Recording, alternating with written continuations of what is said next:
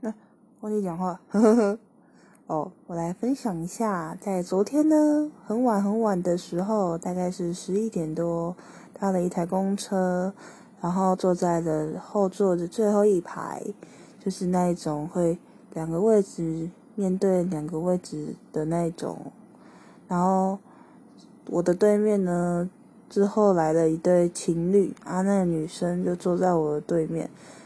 头发。短短的，大概就是到下巴的那种短头发，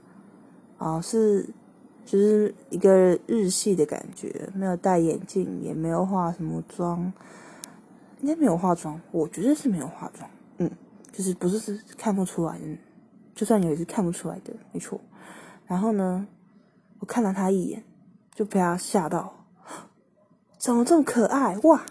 超级空灵。超可爱，完全是我的菜，我真的快受不了。但是呢，就是对看实在太尴尬，所以呢，我还是就是看我的手机，然后看一看，就是还是不行。我觉得我要再确认一下，我那一眼是不是看错，然后就偷偷的抬头，就发现她已经闭上眼睛，就是靠在她男朋友身上了，就是没看到眼睛，实在是没有办法确认到底是不是哇，完全击中我的心了，我的菜，然后。我就继续的看我的手机等待，然后等一等呢，就哦，她要睁开眼睛跟她男朋友聊天之类的，应该是吧？其实我完全没有印象，我听到她的声音了，所以我就偷偷的呢，抬起头看她，我就看一下，就哦，真的是我的菜，怎么这么可爱？就是那种你们知道这种感觉吗？这种女生她不用讲话，她不需要讲话，然后跟你待在同一个空间，你就会觉得有一种很。平静的感觉，它就像是那种小鹿在森林里面的那种森林系，好不好？哇，